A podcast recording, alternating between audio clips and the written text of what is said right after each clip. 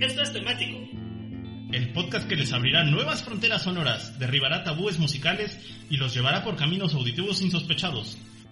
Todo con una playlist basada en un tema random. O al menos eso creen los conductores. Así de malitos están estos chavos. Bienvenidos a Temático.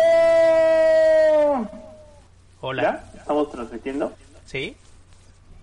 Y nos ven en, la, en las cámaras.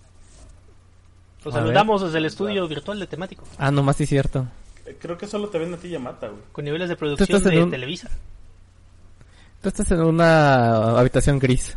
Niveles de Soy una habitación producción gris. de... Toda mi vida Ay. es una gran De habitación. la Rosa de. Guadalupe, güey. ¿Quién habló como borracho?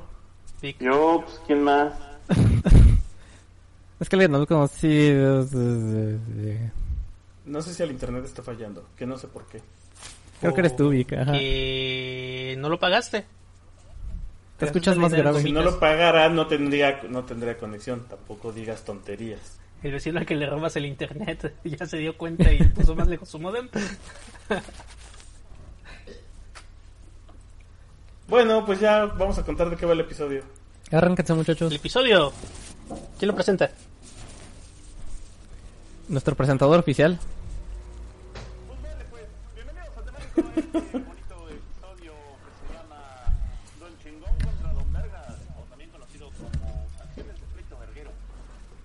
Para cuando nada más andas viendo a quién agarrarle bronca.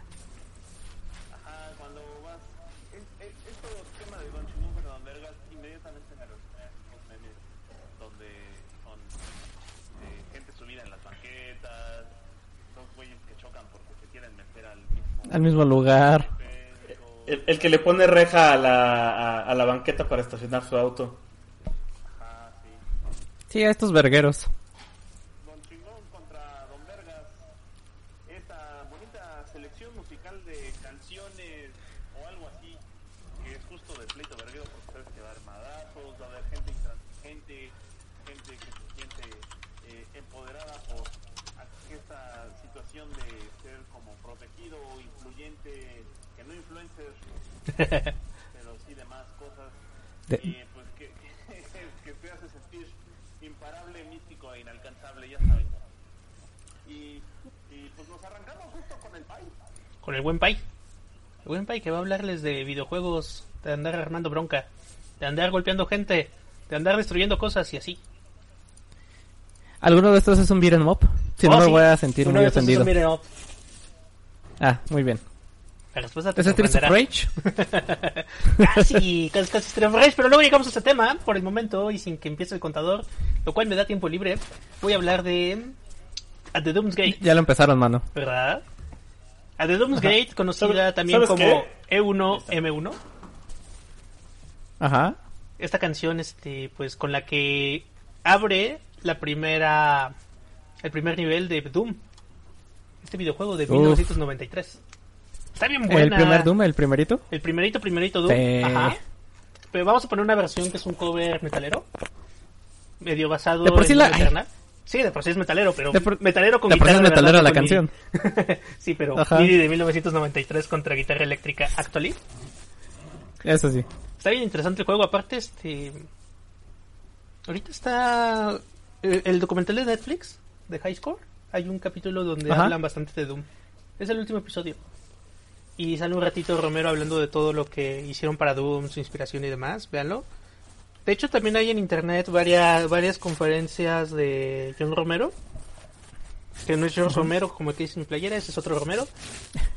John Romero este, hace varias conferencias de cómo cambió Doom la industria, de todo el trabajo que tuvieron que hacer para sacar Doom a tiempo y todos los cambios que hubo. Son cosas bien interesantes si les interesan los videojuegos y su desarrollo, o si nada más los videojuegos o historia general. La verdad es de que tal vez en México o en este lado del planeta no Doom no es tan grande como en otros lados. Creo que muchos de los gamers sí lo reconocemos además. Pero a Doom se le debe la gran, gran, gran popularidad que los first person shooters comenzaron a tener desde el 93 hasta la época, porque uno de los juegos más jugados a- hoy en día son, bueno, algunos de ellos son first person shooters como Overwatch, Call of Duty, em, Apex Legends, Counter-Strike. Counter-Strike, El Free mismo Fire. Fortnite. Bueno, que Fortnite es tercera Es persona, tercera pero persona. pues... Free Fire también es Ajá. tercera, ¿no? Sí. Free Fire es tercera. Este, sí es famoso, pero creo que más bien aquí te está pegando la generación, mano. O sea, Exacto. es famoso entre cierta generación. Eh, es que, ¿sabes qué? Que más bien creo que las circunstancias económicas de cuando esto salió no eran las adecuadas en México para que mucha gente tuviera acceso a una computadora y pudiera jugar tanto Doom cuando salió. Yo creo, Creo. que sí, porque aparte Doom, Doom tenía esta ventaja de que para esa época, eh, pues básicamente casi cualquier computadora la- lo corría. Pues sí, pero... Plus, hay chingos de clones de Doom. Sí, sí, sí, sí, hay muchos clones de Doom. Por los cuales los ubicas. Ay, Sí, Y el la, otra cereal. Que creo, la otra que creo que es generacional es que si ahorita les preguntas a todos ellos, aunque sepan y hayan escuchado mencionar, la verdad es que en, en medio hay otros que también cambiaron y redefinieron lo que hoy son los first person shooters. Sí. Eh, Como Halo, por ejemplo. Halo O Half-Life. 007 y Dark, este, ¿cómo se llama este Dark Side? No, Dark Stalker. Perfect Dark. Perfect Dark. Hay muchos Darkseid. Pero también, no sé, en Darkseid. 1993 México, computadoras personales, no me suena a que era algo muy común. Al menos no en mi Era muy común entre quien tenía computadora. O sea, Por eso, sí, sí, sí, y sí, sí. jugabas, ju- o sea, Justo, justo, pero ese es mi punto, ¿sabes? O sea, no tanta gente tenía computadora en México como para pero no quiere decir que no sea conocido. no tan conocido. Tan. Al menos el primero. Pero sí, este. Que aparte es como el segundo juego First Person Shooter de ID Software. El primero fue Wolfenstein. Wolfenstein Sí, 3D. yo, yo jugué primero Wolfenstein. Salió primero Wolfenstein 3D y de hecho ahí es una historia interesante porque compraron los derechos de Castillo Wolfenstein, que era originalmente un juego en 2D. En de, 2D, ajá. de una generación más vieja. El dueño se los vendió baratísimo porque pues la verdad ya no vendía nada de eso y el juego original no era no fue tan popular o tan redituable para él. Lo que sí se lleva es que fue de los primeros juegos que tenían sampleo de voces para cuando matabas a un enemigo. Oh. Ajá, es un grito famoso aparte de la escena del chiptune y demás y Sí. del synthpop. Y de ahí salió este, bueno, compraron los derechos, empezaron a hacer Wolfenstein y salió bonito. Resulta que además es Yo, bueno, vean el documental, pero John Romero y John Carmack se conocieron en una empresa que se dedicaba a mandarte un disquete con juegos y otro software cada mes a tu casa. Porque eso era un negocio válido a inicios de los 90. Llegaba un disquete, traía videojuegos y demos de otras cosas. Como los discos que venían en las revistas de PC Magazine y así. Ajá. Tal cual, esos- era lo que esos hacían. maravillosos discos, güey. Esos, esos disquetes 3 y media traían unos juegos bien, bien bonitos. Sí, sí, pues en eso trabajaban y se dedicaban a hacer este tipo de juegos. Y otra cosa que se le debe también a Doom es la popularidad del shareware. Que era esta, esta cosa de que puede... Bueno, lo que hicieron fue que liberaron gratis el primer episodio del juego. Si querías el Ajá. episodio 2 y 3 tenías que pagar. Para ver si les iba a funcionar el negocio y la cosa es que sí les funcionó. Entonces el episodio 1 salió gratis, lo, bueno, el capítulo 1 lo podías bajar desde cualquier servidor. Tiraron varias redes universitarias, hizo que mucha gente aprendiera de administración de redes para que no se cayeran las redes de computadoras de las universidades de Estados Unidos de tanto jugar Doom. Y pues eso, hicieron que el shareware fuera como algo bien profitable durante ese tiempo. No era, era distinto a un demo porque si tenías un juego parcialmente entero. tenías un juego parcial en lugar de un juego limitado. Y pues sí, sí les funcionó. Vendieron un montón, hicieron luego Doom 3, bueno, Doom 2, Doom 3. Se pelearon antes de Doom 3 algunos, se hicieron super populares y rockstars. John Romero sacó y Katana y fue un poco infamous por eso. Uy. Uno de los peores juegos de Nintendo 64 según la opinión pública.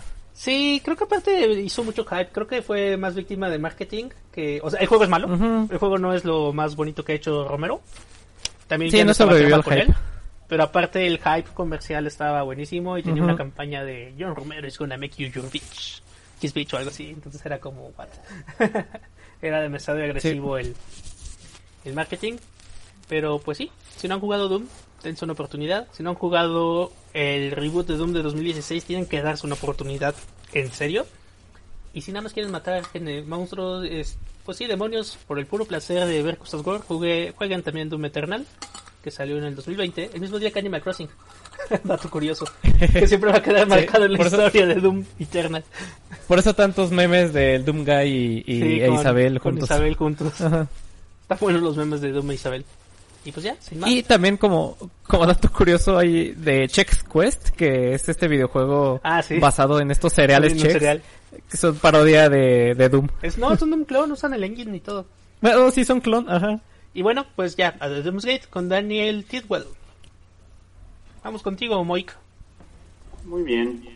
Pues, hablando de Don Chingón contra Don Vergas, Eh, antes de que te arranques, Moik, eh, estábamos hablando antes de iniciar la transmisión de las maromas que se aventó el país. Fu- creo que sí fue una maroma, ¿no? Porque todos vamos a estar poniendo como cosas muy pegadas a la banda, al menos. A mí me dijeron tema, no no, me yo, un género. yo música de videojuegos. Estamos aquí discutiendo ¿Te un tema, no un videojuego. Honestamente, ¿te sorprende? No un género. No, no me sorprende, solo me llama la atención. De que, comentarlo. música de, música de videojuegos vergueros. Sí, Ajá. sí. Mira, cumple Pues con sí el podría ser. ¿Ya? ¿Ahora sí ya me arranco? Eh, Pues, Sí, ahora sí, está corriendo, mano. Ah, bueno, pues... Pues sí, justo como lo comentaban hace un momento, eh, vámonos con justo música de Don Chingón contra Don Vergas en un... Pues es que quisiera decir que es un metatemático, pero la verdad es que de eso, de eso va este temático, el temático del día de hoy.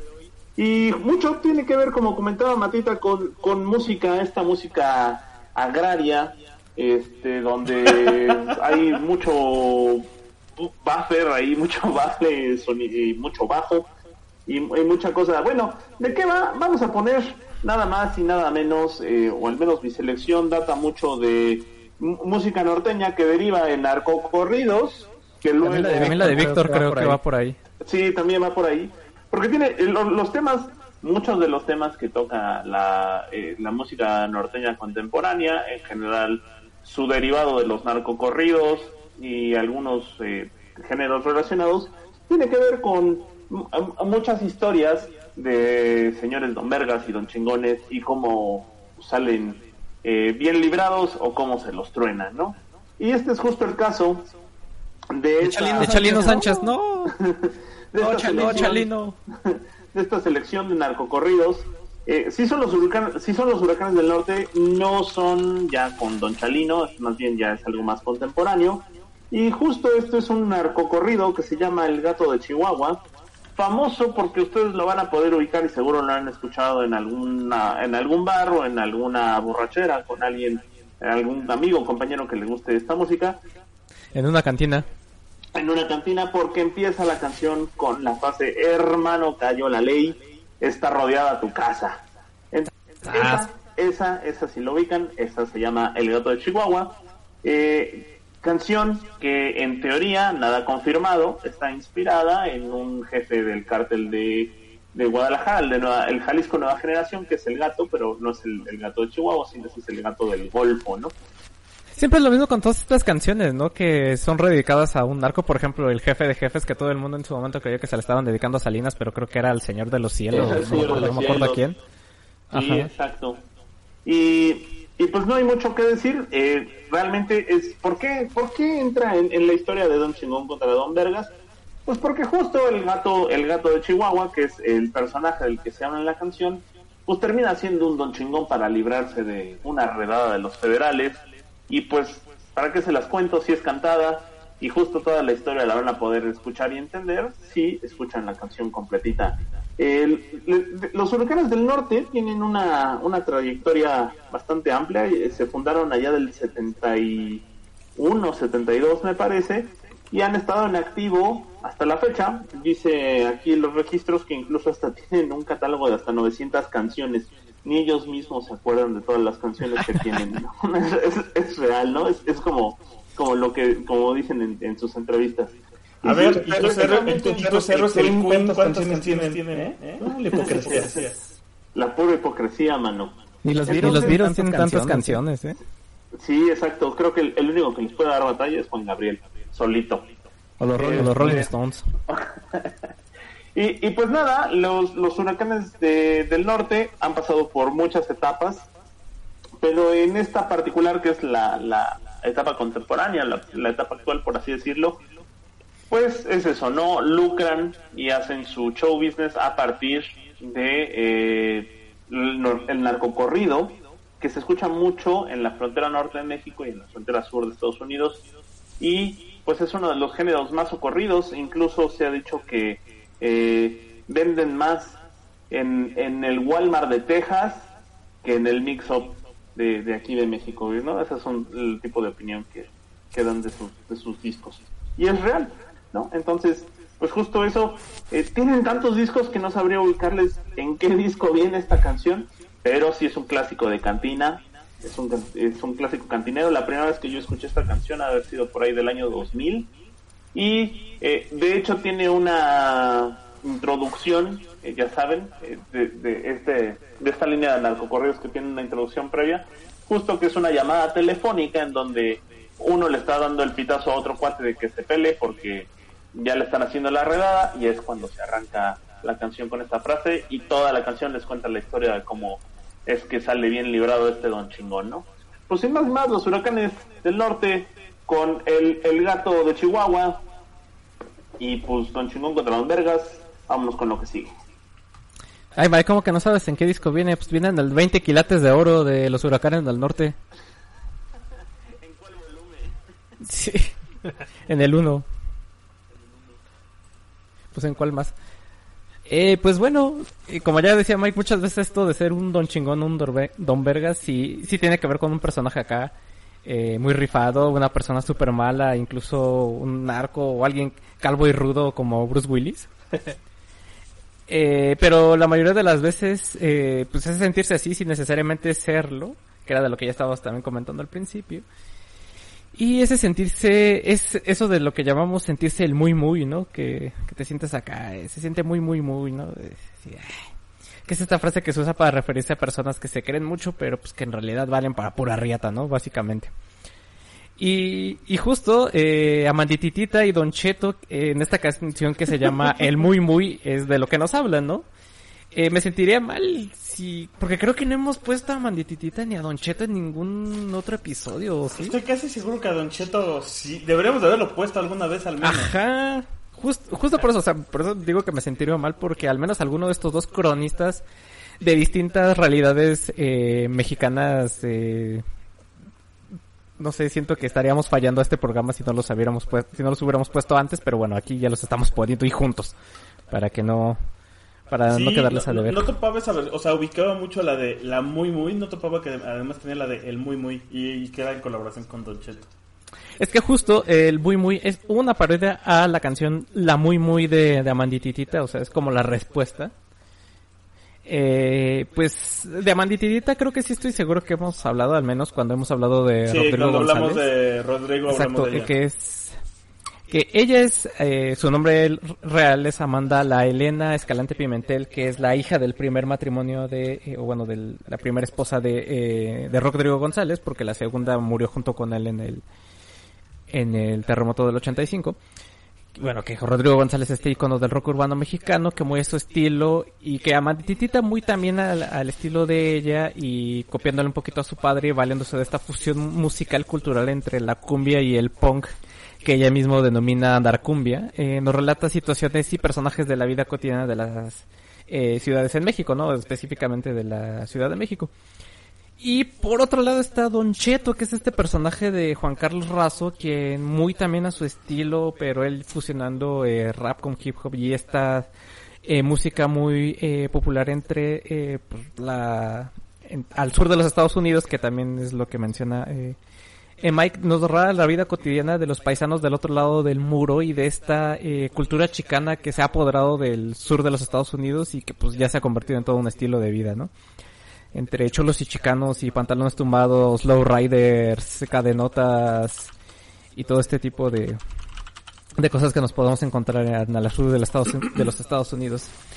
Y pues bueno, estos dos personajes se unen para regalarnos lo que es esta canción que es el Muy Muy, que como ya le comentaba Víctor, eh, pues es esta canción respuesta a la Muy Muy de Amandititita, ¿no? Aquí básicamente eh, pues se nos narra la historia de este paisano que se va de mojado a los Estados Unidos y que para intentar adaptarse y mezclarse dentro de la cultura gringa eh, se va olvidando de sus raíces e incluso comienza a ver por encima del hombro a los a sus a sus paisanos, ¿no? Y pues es lo que menciona la canción de que ya se siente el muy muy nomás por estar en el gabacho y que por eso tiene el derecho de tratar eh, mal a los demás, ¿no? Y eso es lo que genera esta actitud de Don Chingo de la que estamos hablando, ¿no? De el sentirse el, el, el todas mías. Bueno, del todas mías vamos a hablar un poquito más adelante. Pero sí es esta actitud de, de Don Chingón contra, contra Don Vergas. Eh, Y bueno, con eso nos pasamos a la siguiente canción del señor productor. El buen Boik. güey, por un momento se me fue el pedo y cuando dijiste así, murió con su segunda esposa fue como de, ah, chinga, ¿y cómo tuvo una hija? Ah, no, con la primera. Sí. Sí, sí, se me fue la onda. Este, pues yo traigo como primer rola, justo, justo, justo la rola que creo que fue la que inspiró a que se nos ocurriera hacer este temático, que fue la de ando buscando un cabrón para partirle su madre. Y, y- y porque mucho del, del sentimiento de Don Chingón contra Don Vergas es que son estas personas que pueden representar lo más nefasto de la sociedad a- al, al ser justo estos lords, ladies, que pues se sienten don chingones influyentes, este, que, que piensan que puede pasar sobre cualquiera. Y básicamente esto, en- si, si esto fuera un temático en inglés, podría ser eh, el temático de las Karens. Ahora que están de moda. Eh, y, Temático de y un ver al poco- manager. Y, y un poco justo, eh, pues muchas de las canciones que estamos poniendo, salvo las maromas del país, eh, pues es mucha música banda que representa mucho de esa, de, de- de ese, de esa sensación de yo soy don chingón y entonces yo puedo con todos y con todas. Eh, y pues la primera rola eh, que nos inspiró fue esta dando buscando un cabrón, que resulta que es de una banda que se llaman Los Originales de San Juan, que pues para casi todo esto también pegan muchísimo en Estados Unidos. Eh, acá en México tienen dos, tres rolas conocidas, pero la verdad es que solo son las rolas como tal. Si les preguntas por la banda, como que mucha gente no los topa y eso va a ser algo muy común en muchas de las No. canciones que llegamos a poner. Incluso yo me atrevería a decir que la gente creía que es algo así como de intocable o de pesado. Sí, sí, o o sea, alguno de esos. eh, si les preguntas eh, en las ciudades, en las ciudades grandes es, ellos solo van a conocer a Intocable, a Pesado, a Calibre 50, o sea, como a los más grandes. Pero Literal. El, el- el género de la banda mueve cantidades de dinero estúpidas, este...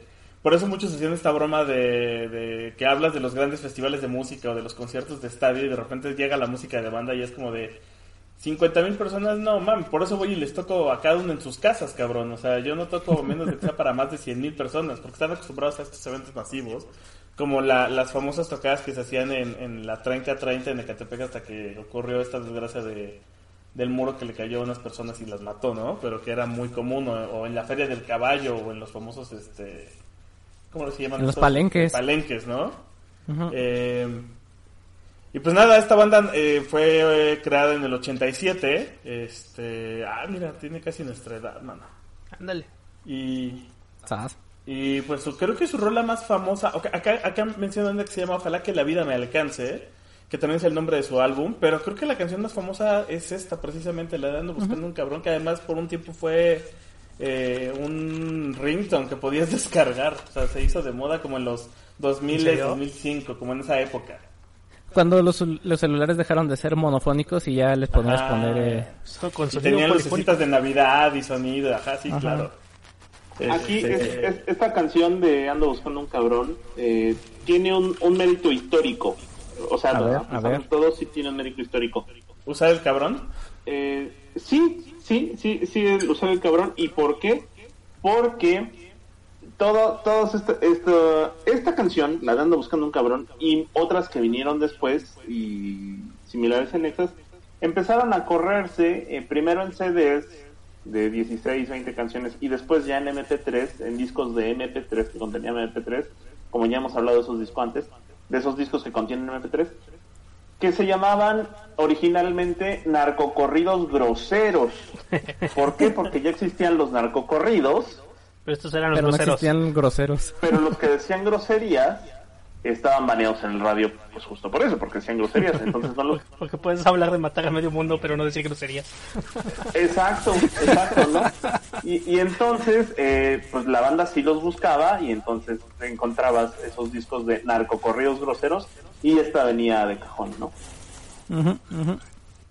Que me sorprende porque yo creí que tenía otro nombre, como pasa siempre con muchas de estas canciones, que las identificas con un nombre y resulta que tienen otro. Pero resulta que sí, sí se llama Ando Buscando un Cabrón, como dice la canción. Sí, así se busca, así se llama. Ajá. Pues bueno, con esto le damos paso al, al, al siguiente bloque con el payo. Hola. Solo quiero aclarar que se hayan encasillado en un solo género musical, no es mi culpa. Ay, por favor, cállate, güey. Neta, cállate. Dude, ahí están las pruebas. Hay, hay casi 90 episodios de temático que demuestran que estás encasillado en tres géneros, güey. Eh, tres, no en uno. En, mi, en mi defensa diré que yo sí puse tres, tres eh, estilos distintos, bueno, tres géneros distintos.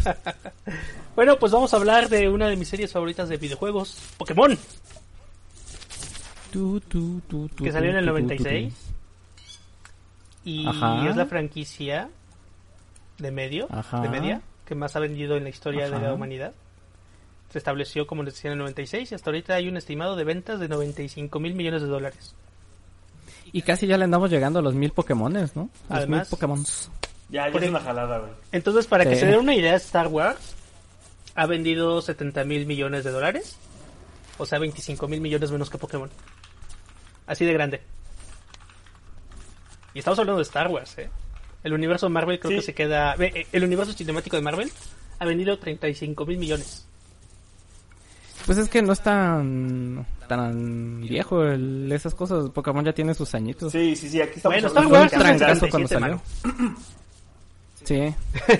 Hello Kitty, que es el 74, Bueno, pero no sacan- no han sacado 85 película cada- millones.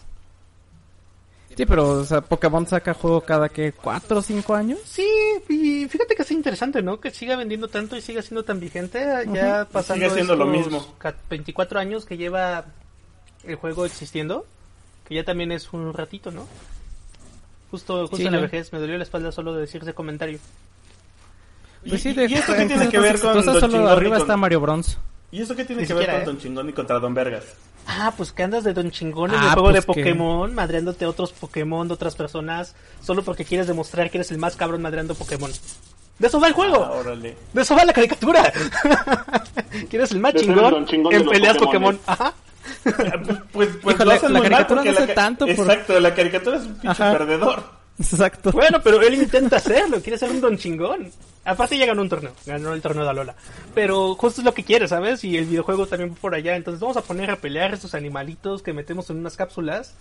Nada más porque sí, porque está bien divertido por verlos pelear. Es más, hagamos como toda una serie de torneos basada en poner a pelear estas cosas. Dude, si lo piensas es como peleas de gallos.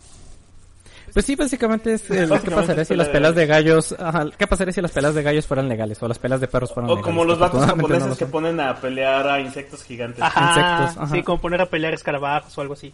Sí, de eso va Pokémon y por eso es Don Chingón contra Don Vergas.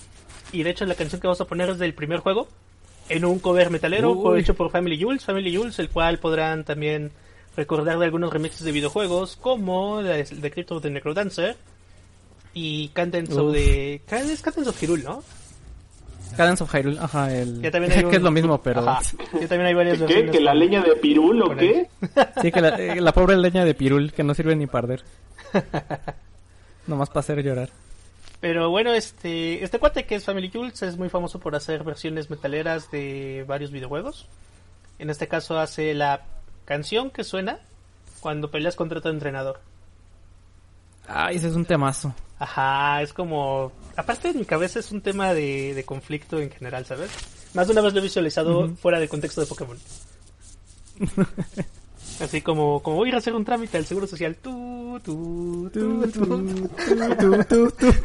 Servicios sociales o burocracia. Es súper efectivo. Pero pues sí. Se desvanece. Ya se desvanece.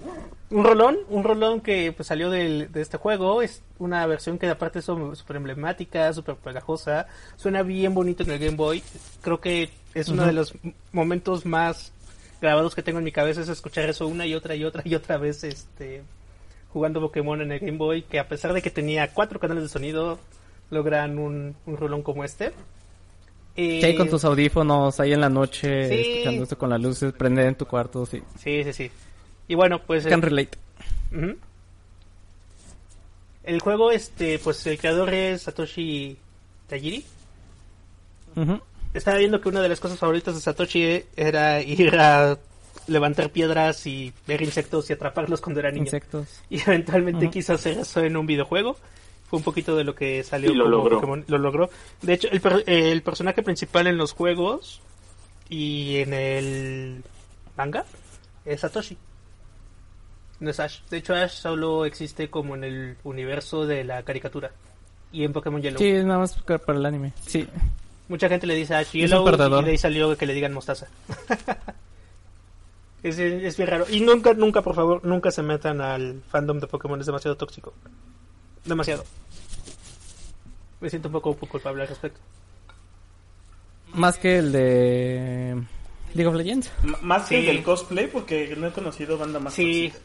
sí, no, los de Pokémon son... No, no, no. No quieren saberlo.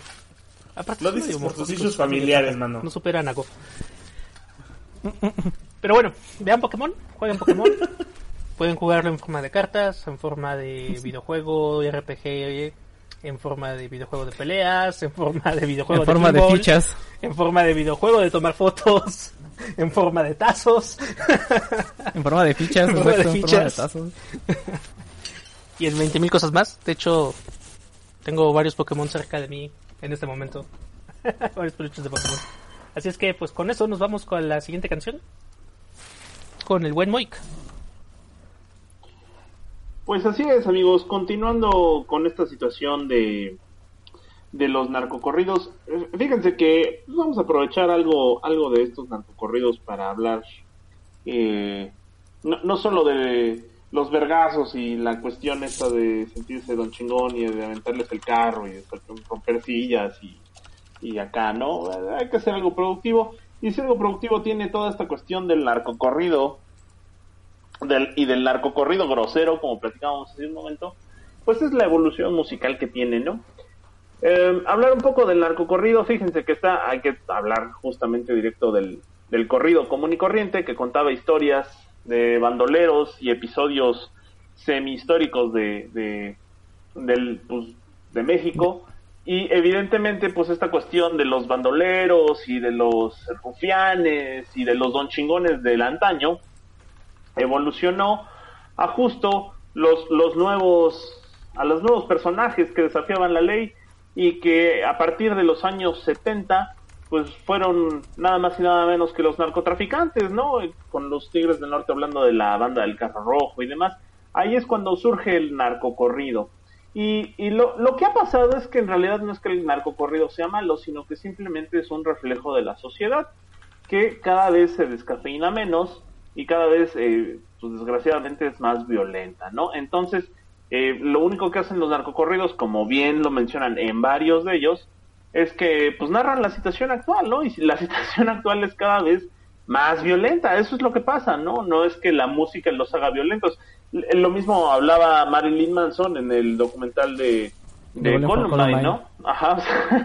Eh, el metal no hace violentos a los chicos, los chicos ya eran violentos, nadie los había escuchado y había, habría que preguntarles por qué hacen lo que hacen, ¿no? Entonces, en Ay, ese- an- ajá, sí, venga, Antes venga, de que te antes de que te me arranques, eh, no es- creo que esté escuchando esto, pero un saludo a mi amiga Judith de la carrera, que ella tiene una su tesis de licenciatura es sobre narcocorrido. ¿No? Sociólogos haciendo tesis interesantes. Exacto. Sí. Sociólogos siendo sociólogos. haciendo encuestas de narcocorridos. ¿Qué le gusta más, Sí. los tucanes o los tigres? Bueno, y este... ¿Qué le gustan más, las líneas o los pericos? Ahí nos vemos. Y entonces...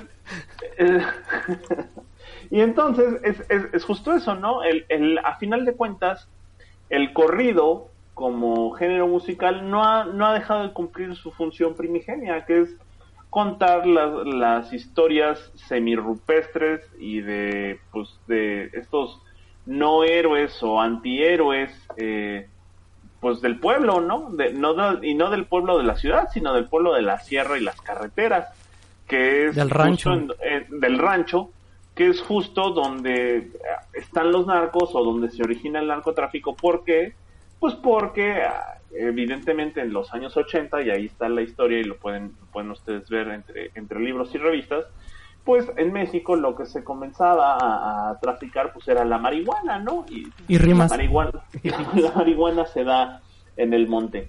Y, y, y de ahí pues se hizo todo el regazón que se hizo tiempo después. Bueno, pues, pues por pronto eh, queda, queda como, como legado o como muestra un botón esta canción que se llama El chingón de Durango de los Capos de México y que es evidentemente también otra muestra de este de esta serie. Es la pongo porque es el eslabón o es uno de los primeros eslabones que se daría entre lo que es el movimiento de narcocorridos groseros con lo que terminaría evolucionando tiempo después, que son la serie de narcocorridos alterados, que eso ya lo vamos a hablar más adelante, ¿no? Uy. Este, este es, es como uno de los eslabones. Y el eslabón, eh, la muestra de un botón, es nada menos y nada más el artista, son los capos de México, el- tienen el nombre como para darse de idea que, y pues el chingón de Durango es la canción que vamos a poner. Los capos de México son una banda que empezaron por allá de 1997 tocando norteñas, pero su, realmente su éxito, su éxito se dio en Los Ángeles, California, con toda la banda de migrantes, y pues tal cual lo dice su nombre, el vestuario, las canciones, el logotipo y todo lo que involucra eh, su concepto, es, eh, fue idea de Alexis, Alexis Anaya, que fue el que inició la agrupación musical, y esto les vendría, les vendría haciendo, haciendo fama. Igual tienen varios éxitos que solo conocen los que son muy fans del grupo y sin embargo, eh, tal cual como el caso del de- el, el- el cabrón y, y el chingón y el gato y el chingón, esta es probablemente su canción más conocida, ¿no? Pues, pues nada más y nada menos, Los Capos de México con El chingón de Durango. Y de ahí pasamos pues con Matita. Ahí sigo yo, sí, cierto. Anuma. Espérate, andaba en la lela. Sí, Anuma. Siempre. Pues, sí, casi siempre. Eh, la neta, la neta, la neta, la neta. Ahora sí me voy a aventar un Cyrex para poner esta canción. Así me voy a mandar una maroma con en, en posición C con 3.5 grados de dificultad. Y voy a meter esta canción con calzador. Eh, mi argumento para poner esta canción es que su majestad imperial Silverio es un don chingón. Sí, sí, en toda la extensión de la palabra. Y que esta canción habla de ahora pinches vergas. y de ahí el chingón contra don vergas. La única es que por el puro título entraba, mano. No era necesario tanta. Y la rola está buena, ¿eh? La rola está súper buena. El, el grito de guerra de Don Chingón y de Bombero. Es Ahora el grito de vergas. guerra. Exacto. Es el Battle Cry. Eh, pues, eh, como tal no es de, no es de Silverio, sino es de los Wookiees. Eh, es una colaboración que hace eh, Silverio con ellos, que ahorita les platico un poco más de, de los Wookiees, pero primero vamos a hablar de su majestad imperial Silverio, que también no sé por qué no lo habíamos puesto en, en temático y hasta apenas, hasta esta cuarta temporada, hasta que ya vamos a cumplir Sí lo pusimos, ¿no? cinco años me parece, En- estamos poniendo ¿No lo a- pusimos en Galán de Balneario? Silverio. Ah, no me acuerdo, creo que sí. Sí, ya, hemos pusimos una vez a Silverio, güey. Y justo hablamos de su Sí. semidesnudez cuando pone música. Con razón ya se me hacía raro porque no podíamos dejar de pasar a, a poner a Silverio. Eh, pues la historia de Silverio empieza ya por allá de mediados de los noventas, cuando se crea un proyecto de música electrónica aquí en la ciudad, bueno, en México, no, ma- no sé si en la ciudad, eh, no sé si Mike sepa de dónde eh, es este agrupación llamada Titán de música electrónica. Pues según yo era de la condesa, mano. Pues ahí está. Pues seguramente, mira, porque eh, pues es, es este proyecto que hacen Jay de la Cueva, que pues es el cuate de Moderato y baterista de Fobia, Emilio Acevedo, quien más tarde sería el fundador de Sonido Láser Dracar y de María Daniela y su Sonido Láser, y Julián Lede, que quién es Julián Lede, pues Julián Lede nada menos y nada más que después crearía este personaje que es su majestad imperial Silverio, ¿no? En su momento los tres cuando estaban en Titan empiezan a alternar en prin- a principios del milenio en otros proyectos y es entonces cuando oh, Julián crea Silverio. Y pues lo que cuenta él que fue una onda como al estilo moderato, ¿no? Que fue una broma que se salió de control, eh, que no lo planificó ni nada, simplemente se fue dando poco a poco en las actuaciones que él daba como solista. Y así lo fue más, como creó lo más este personaje. curioso, perdón que te interrumpa, lo más sí, curioso sí. es que de Titán, los tres integrantes de Titán, lo que más les pegaron fueron sus bromas, ¿no? Exacto. De, Sí, de- le, pegó, le pegó el, el moderato, Moderato. A, a- a este cuate le pegó Silverio y al otro le pegó María Daniela. Y las tres son bromas. Ujú. Sí, porque de eh, María por eso es María Daniela y su sonido láser, ¿no? Porque era esta colaboración entre María Daniela y sonido y láser y sonido láser Dracar.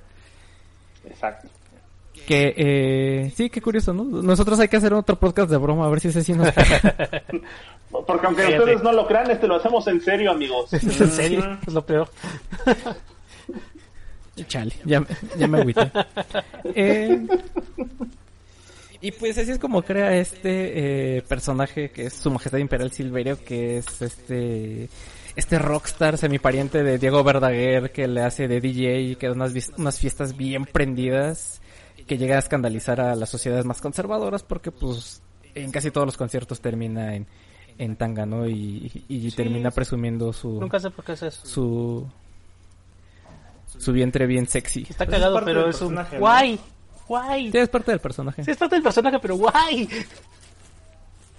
¿Por qué no? ¿Por qué no? Y bueno, ahora sí pasando a la canción como tal, que es esta de Ahora Pinches Vergas, que ustedes a lo mejor la recordarán porque hay un video muy famoso en YouTube y en Facebook de una ardilla agarrándose de un comedero para aves dando vueltas con esta canción de fondo. Eh, pues es una colaboración que eh, Silverio hace con los Wookiees, que los Wookiees es este otro proyecto de música electrónica, pero este ya es más contemporáneo, ya más de esta, eh, bueno, de la década de 2010. Eh, quienes han compartido en, en ce- escenario, hay nomás para que se topen en festivales como el Corona o en, creo que estuvieron en Glastonbury o no me acuerdo en fe- en Glasgow, perdón, estuvieron también tocando y han alternado con los Chemical Brothers, con Diane Wood, o como se pronuncia, Diane nunca lo he sabido pronunciar, Yo tampoco. y Steve Aoki, ándale, y también con Steve Aoki ahí nomás para que se den eh, un quemón. Este, esta canción viene en su disco Darkoteca del 2015, que también si pueden escúchenlo, trae eh, muy buenas rolas como la de... ¡Ay, se me olvidó! Ah, Qué buena rola. La de. Pat- Qué la de buena Patrick rola, Mila. Sí, sí, sí. Sí, claro. No, ah, se me ¿Cómo- olvidó un exitazo. cómo- Ah, se me olvidó un exitazo. No, la de Patrick Mila, que también es un, un señor rolón de, de los Wookiees.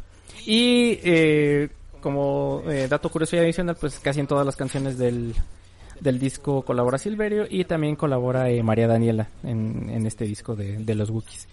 Pues sí, y como dijeron, ahora pinches vergas es esta canción que cualquier don chingón diría. Y pues, si alguien no tiene nada más que agregar de su majestad imperial, vámonos con el productor otra vez. Bueno, pues ya que estamos de regreso, una actitud muy de Don Chingón y de Don Vergas es tener varios géneros en cada lado, ¿no? Sí, un todas mías también Un, todas mías Don Chingón. podría entrar acá. Aunque todas mías también puede ser un episodio solo, ¿eh? Sí. Ahí también hay material. Pero Va. por lo mientras tenemos este esta canción que se llama La Buena y la Mala, de Tierra Sagrada, llena de machismo y todo esto, pero pues así es. By, by the way, vean el video de esa canción, ¿eh? Ahí cuando puedan. Sí, ¿qué pedo con el video, güey? Tengo Es miedo. de estos típicos videos de Bandamax de que parece que los producen la misma persona que los producen en hechos Eh, en, eh, el, en masa. el, el video de banda, en- bueno, eh, un poco este tiene sus cosas, pero en general el video de banda es un género en sí, güey. Es Sí, como el cine de autor, o sea, tiene, tiene, tiene ciertas características que se tienen que cumplir este, para que sea video Ajá. de banda. ¿Vieron el dude Em, que iba por exacto. la coca y hizo un video de banda de eso? El, pues esta banda es una banda sinaloense llamada Banda Tierra Sagrada que se fundó en Mazatlán en el 2011. No son tan, tan viejillos. Eh, su nombre anterior era Tierra Santa. O sea, algo traen con esas ondas. Este, y esta canción, en, en lugar de hablar justo de un narco o de algún evento este, justo de ese estilo como ilegal, pues nada, narra la historia de un güey que la, la- la- la anda cotorreando con dos, con dos chavacanas para que entremos en el mood. Este, Con dos chabacanas bien ricardas. con dos chavacanas bien buenardas eh, que tienen sus cosas, ¿no? Una es como más santa, más linda, más de acá, más niña bien, como dirían estas personas. Y pues la otra anda en la fiesta y anda bailando y viste de manera más provocadora y por eso una es la buena y la otra es la mala y entonces una es de día y la otra es de noche. Ah, Ajá, y estuvo muy de moda hace unos años, estuvo como sonando mucho hace como unos 4 o 5 años más o menos. Y pues nada, es esa, este, y ya con eso cierro mi participación de este segmento Ya, y vamos al nuevo segmento. Zip Zap se qué acabó. rápido. Zip Zap se acabó. Que tengan patrocinio. 7 minutos no quiere decir que se tengan que tardar los 7 minutos a fuerzas. ah, no. Ajá. Yo pensé que era como jugar rayuela. El que más cercano que era el sí. cero. Sin pasar se ganaba. Uy, hay que hacer un torneo de... Hay que hacer el torneo de rayuela de temático. Que siento que Moik nos ganaría, no sé por qué. Sí, no se ve que tiene maña en eso. Sí, no, sí, ajá. Bueno, pues, pues vamos, vamos a la siguiente serie de videojuegos. De hecho, si lo piensas, todos han sido videojuegos con varias entregas. Esta es una serie de videojuegos a la cual acabo de entrar hace poquito y me causó muchos problemas. Matita, este es un beat'em up. Que no te hagan pensar lo Eh, contrario. Ajá. De hecho, justo estaba pensando lo tanto parecido que es a otros beat'em ups clásicos como Streets of Rage. Porque peleas contra jefes que tienen muchas barras de vida de diferentes colores. Y va cambiando el color mientras. Ajá. Fue como, oye, eso es muy ochentero. Y estamos hablando de Yakuza, que salió originalmente en el 2005. Creo que la primera impresión que muchos tenemos del juego, me estoy incluyendo, es que es como un gran tefauto. Ajá. Pero Pero, no. japonés, ¿no? Pero no, no, no es como un gran tefauto. Es un beat'em up. Tienes partecitas de mundo abierto, partecitas porque nada más estás como en 8 o 10 cuadras, donde Ajá. puedes por ahí pasear. Y nunca, casi nunca, o más bien no sales de como ese vecindario. Puedes, sí, puedes como caminar por ahí y comprar cosas y demás, pero en realidad es como una versión 3D de lo que sería un up clásico como Final Fight, con algo medio RPG de acción como este Rivet City, o el juego de Scott Pilgrim. Sí, sería como... Sería como llevar los, eh, los beat'em ups al 3D, ¿no? Sí, sí, creo que definitivamente esa es la, la definición. La historia es un drama, es un drama bien bueno, con plot twist de drama, con quién le disparó a quién, por qué y para qué, y resulta que era el otro, ya sabes. Todos, hasta con un no, no es tu madre, no es tu tía, es tu madre y tu qué. Y ya sabes, todo el todo el relajo que hay detrás de un gran drama. Las, Ajá. los cinemáticos del juego son muy largos, hay cinemáticos de 10 minutos, de 15, de 5 y así. Pero la verdad la historia es muy buena, es muy divertida. En algún lugar leí que le preguntaron a varios yakuzas cómo, que, cómo veían el juego, decían que era bastante realista, excepto por tantas peleas. que todo era bastante real. Ellos no se pelean peleas, tanto. Que no se pelean tanto. Ajá.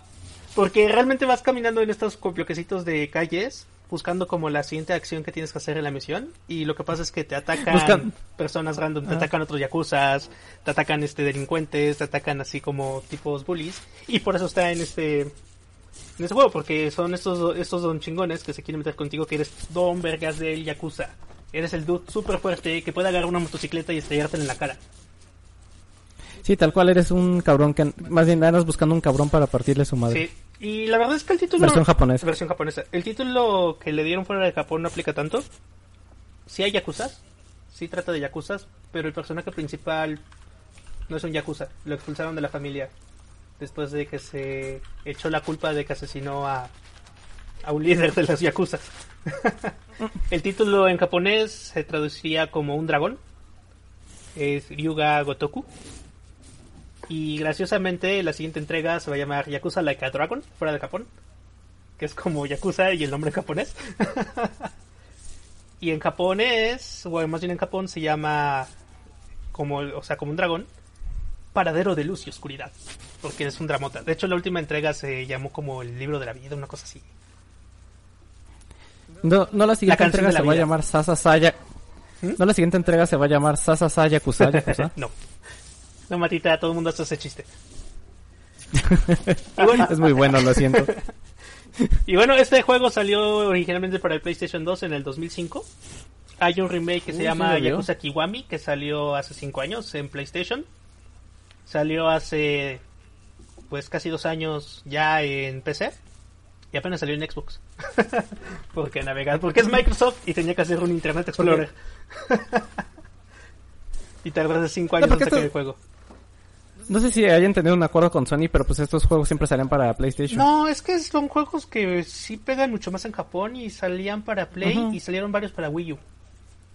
Y la cosa es que el Xbox en Japón no se vende. De hecho, vas a varias tiendas de videojuegos y electrónica, venden de todo menos Xbox.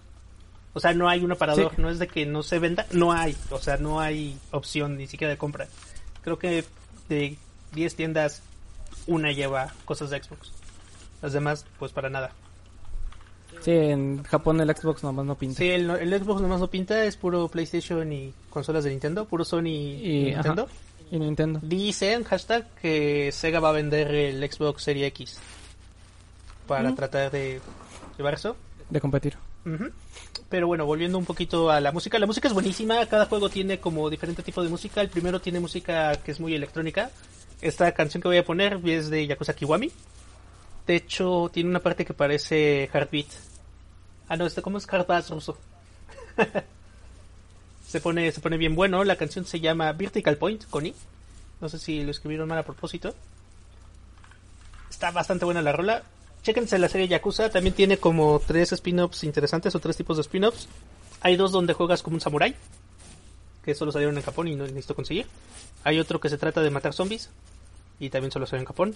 Y hay otro que no eres, eres un policía que despidieron, y está hecho en el engine de Yakuza y en el setting de Yakuza y todo, y está bastante bueno. Que también pude jugar. El problema de esta serie, si le entran, es que hay nueve juegos pendientes de la serie principal. Entonces, como, ay, güey, ya va a salir el séptimo, lo cual pone la lista en 10 y no está chido.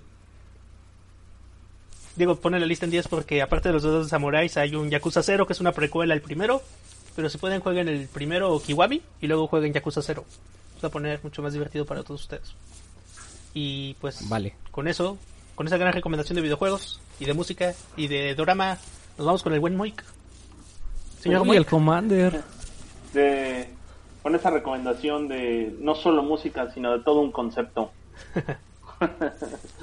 bueno, pues, pues para el último bloque que les tengo preparados, eh, justo con- tratando de explicar un poquito eh, esta evolución del, del- del corrido para aprovechar eh, positivamente este pleito verguero y que saquemos algo de, de raja de este pleito verguero entre Don Chingón y Don Vergas, pues vamos a hablar justa y...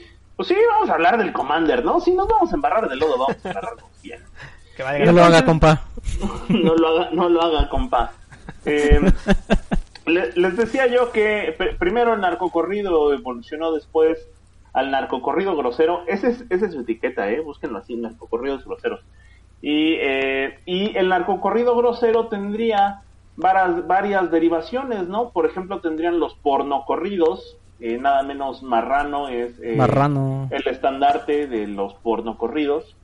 Y eh, también el narcocorrido y los, por- los narcocorridos groseros ten- tendrían tiempo después otra derivación más en estilo. Que fueran integrales, es justo- Gracias. Para mi siguiente chiste de cálculo. que es que es justo los los eh, los corridos alterados o los narcocorridos alterados pero básicamente son los corridos alterados.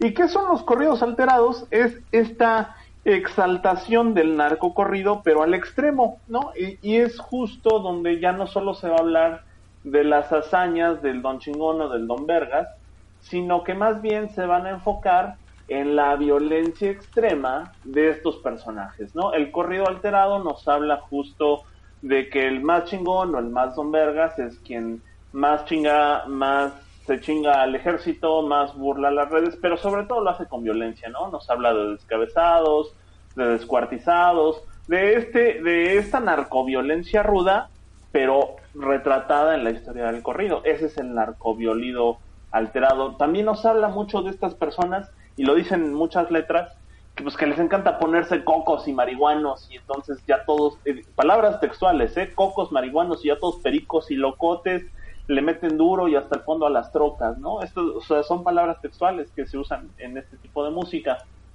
Es como el de gore este metal. movimiento es como el que sí es- exacto pero norteño es Sí, como tengo- gore tengo- metal pero norteño Creo que los narcocorridos aparte es como el rap de gangsters, pero norteño. Sí sí sí. Sí, es el O sea, equivalente. cuando ustedes duden que la música no tiene relación no es cierto eh Dogg. toda la música se relaciona. Nada más es el contexto geográfico el que cambia pero es eso. Y, y pa- para ubicarnos o para que ustedes queridos este, escuchas de este Spacecast Spacecast broadcast podcast y demás se ubiquen un poco hay un hay un documental bastante recomendable que se llama Narcocultura así se llama Narcocultura es un documental que salió por allá del 2012 2013 y lo dirigen dos personas, un, un reportero que se llama Shaul Schwartz, que es eh, israelita me parece, y un, un reportero sonoro que también trabaja como sonidista en distintas grabaciones de video que se llama Juan Bertrán. Si ustedes pueden echarse un clavado en este, hace mucho tiempo estaba en Netflix, ya no sé si sigue ahí, pero bueno, igual si lo buscan les aparece, búsquense, así se llama Narcocultura, y les va a explicar toda la historia y el desarrollo de este de esta onda del corrido alterado. Del corrido alterado, como les veníamos diciendo en, en las canciones pasadas, pues eh, la canción anterior, estos cuates eh, hacían el honor en su nombre, ¿no? Los capos de. Bueno, en, en el corrido alterado lo que se exalta pues es justo la violencia, nada menos por eso el commander es el commander, estamos hablando de commander es un comandante, ¿no? Solo que con K. Y, Con eh, una, y con una AK-40. y con una K40, ¿no? Y eh, todo este, este grupo de, de música de correos alterados, por ejemplo, sale una banda eh, luciendo sus instrumentos, pero no solo lucen instrumentos, también lucen cosas como bazucas y ametralladoras y cuernos de chivo en las fotografías oficiales para promocionar sus, sus materiales, ¿no? Entonces, eh, de el, digamos que uno de los más grandes exponentes del género y de los que más fama tienen y que con el tiempo le ha bajado de blanquillos a su música para poder tener un mayor alcance comercial es justo el Commander, ¿no? El Commander, las primeras grabaciones que ustedes pueden escuchar de él son puras canciones que hablan de balazos, descuartizados y demás cosas. Y con el tiempo, pues se ha dedicado más a hablar de básicamente lo que es la vida de la peda, ¿no? de la peda y de andar pedo y llorando por una mujer, ¿no? Drama norteño. Eh, sin embargo, eh, pues ahí está, ahí está como, como muestra un botón de que estas eh, ser don chingón o ser don vergas, eh, pues como bien nos dice aquí nuestro amigo Matita, es todo un contexto sociocultural, o es nada más una, una muestra de todo lo complejo que puede llegar a ser el, tejido social en ciertos contextos, ¿no? Es muy interesante porque puedes realmente llegar a conocer a las personas y cómo piensan a través de la música que escuchan. Y pues también en parte un poco por eso hacemos este podcast, ¿no? Eh, pues sí, y pues que lo disfruten. Este, esto es eh, el taquicardio con el Commander y que justo habla de eso, ¿no? De un cuate que le encanta ponerse bien coco. Pues ya. Ok.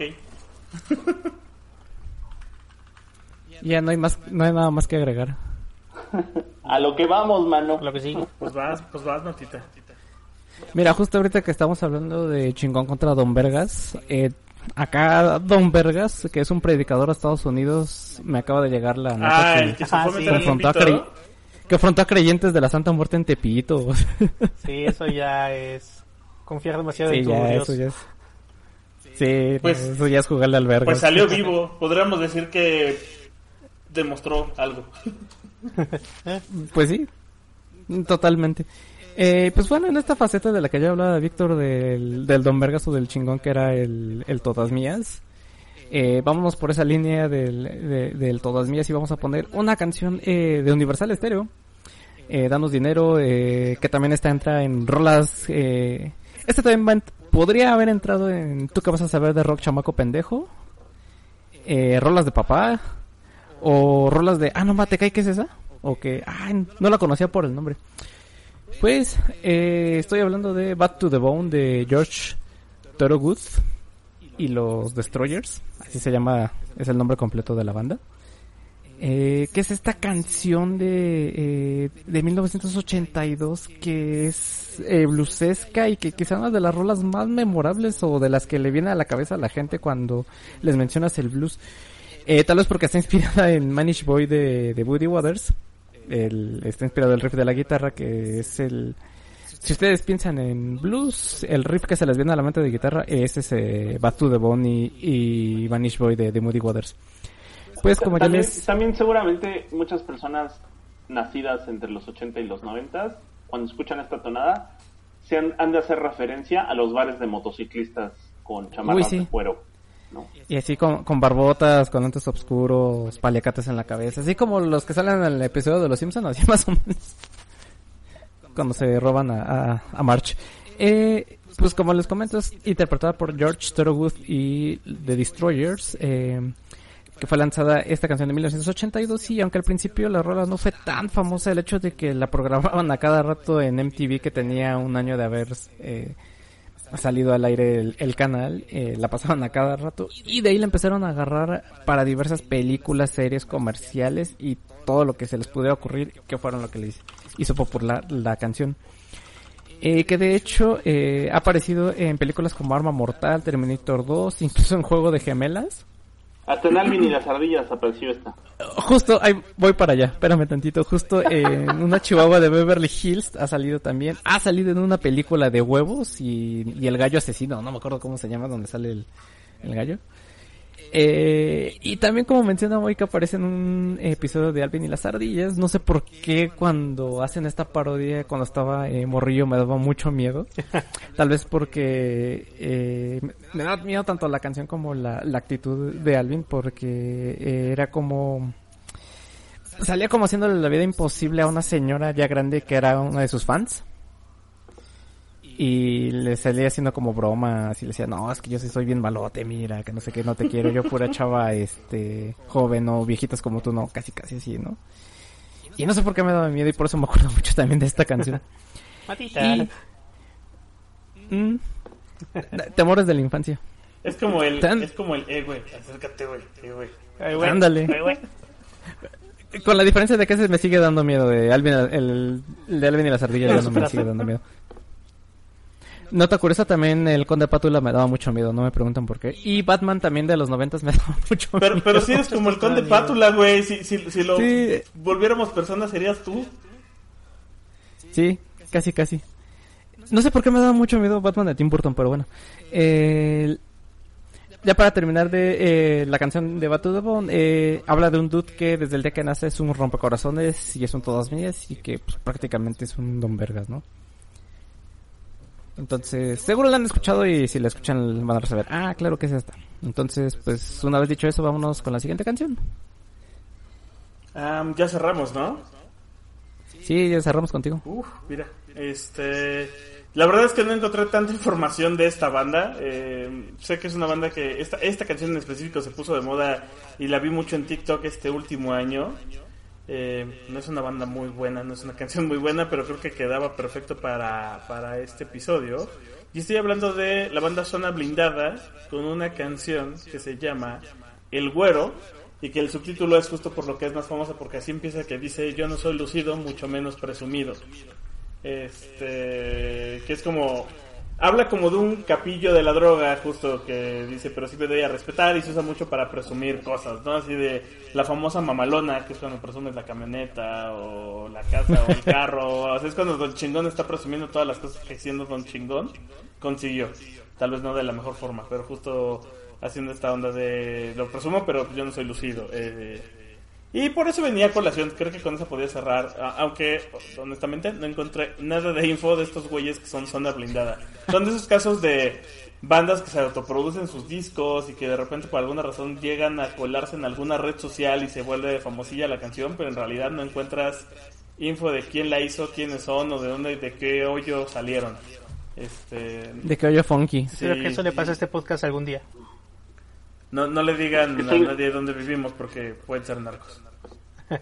Que salga, que salga del, del hoyo funky. Sí. Que sea, Pues- que, que un pues día mira. sea como la cosa popular que se coló en una red social, que nadie no sabe de dónde sale, así como ese podcast tiene 100 emisiones y 20 plays.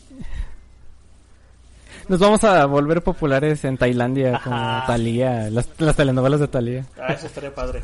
Te- Tendrán ahí algunas personas imitándonos. Eh, pues ya con eso llegamos al final del episodio. Este mensajes. Pues síganos en nuestras redes, facebook.com diagonal temático, ahí, ahí síganos, ahí hacemos también la transmisión en vivo cada semana. El Patreon que Eh, nunca síganos en. Spotify, esta- estamos en Spotify, denle, denle seguir para que escuchen las actualizaciones de este podcast automáticamente, los queremos. Eh, dónenos en nuestro Patreon, este, mandamos fotos de los pies de Matita, Ese es en el cierta lana, evidentemente. Ahora ya, ¿No eran de los de ya Víctor? no, ya son vendemos fotos de patas tuyas. Uy, uf, patas. Mm, A ver si patas. funciona. Demen patas.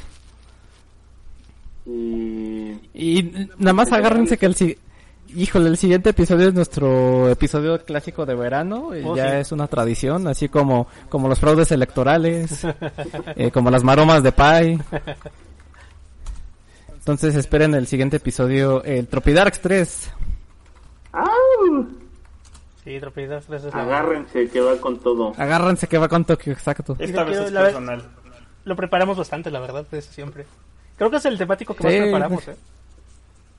El temático que más anticipación nos genera, excepto a Víctor. Sí, nos pasamos todo el año buscando qué poner.